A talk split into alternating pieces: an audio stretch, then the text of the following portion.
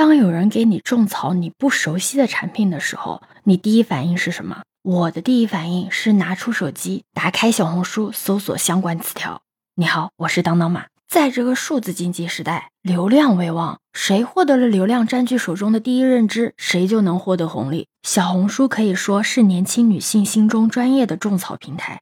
大家都知道，小红书种草是需要达人或者素人通过视频或图文笔记的方式对产品进行测评和分享，以此与用户产生互动。而达人和粉丝之间的粘性，直接能影响到用户的购买或者种草的行为。用户在下单购买之后，也会进行笔记的分享，会形成一个正向的消费体验与真实感受的二度输出。这样反复多次的口碑宣传，能增强品牌的背书以及产品与消费者之间的信任，形成了品牌到达人到用户再到品牌的一个整体的闭环。我想，这就是为什么小红书号称种草圈百度。当用户从其他渠道，比如朋友推荐、微博、微信、抖音等。种草了某一款产品，并且想进一步了解的时候啊，往往都会像我一样打开小红书搜索。这个时候，小红书展示的内容啊，将直接影响到用户的购买决策。比如，我想买一款面膜，但是我从来没有用过它，我就会在小红书上搜测评，我搜出来的结果会直接影响我最终会不会买这个面膜。我相信会有很多人和我一样，比起买不起，更怕跳进坑里。像小红书这种，通过产品使用前后效果对比、同品类不同品牌的产品评测合集。以及产品成分分析与使用心得等等说服用户的这种方式，至今没有其他平台可以超越。小红书的内容选题一般主要来自两个方面，一个是围绕话题，用相关的关键词裂变选题；二是追热点。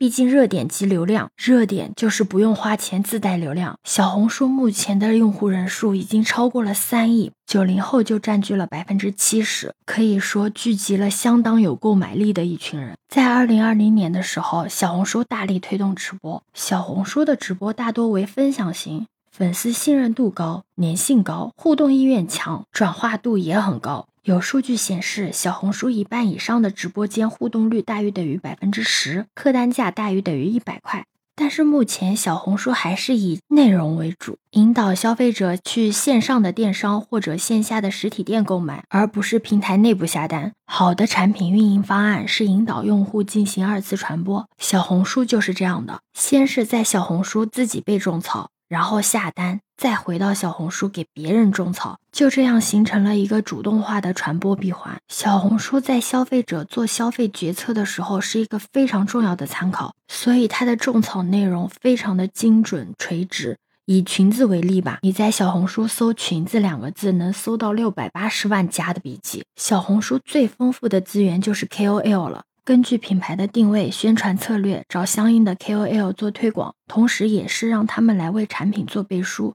对于新品牌来说，头部的 KOL 非常重要，用户会因为对 KOL 的信任度而信任新的产品。而且，如果 KOL 展示出来的数据比较好，会带动着品牌词搜索展示位置更靠前。一般来说，你对某个产品产生兴趣，到对品牌形成的印象，在这个之间需要匹配的购买场景。这样才能转化为行动。小红书里就有很多能够引发用户共鸣的生活场景类的内容，比如女孩子最关心的夏天晒黑了怎么办啊？睡前护肤等等这方面的，会直接勾起消费者我也有类似这样的烦恼这种想法，或者激发消费者这种我也可以变成这样的情绪，从而实现种草。通常啊，小红书的营销分为三个递进式的阶段，进入小红书市场前期啊，结合品牌的特性。打造出独特的标签，等品牌的调性稳定统一之后呢，再结合小红书市场的热点，挖掘更多的创新玩法，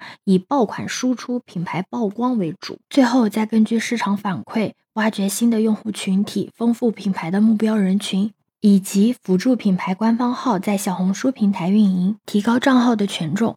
这种做好营销又不局限于营销，是新消费内容对产品的反作用力。聊了这么多，有没有让你更了解小红书了呢？其实对于我来说，小红书是在我购物中犹豫不决的时候，可以让我思考、判定、做决策的地方，也是我发现好物可以跟大家分享的地方。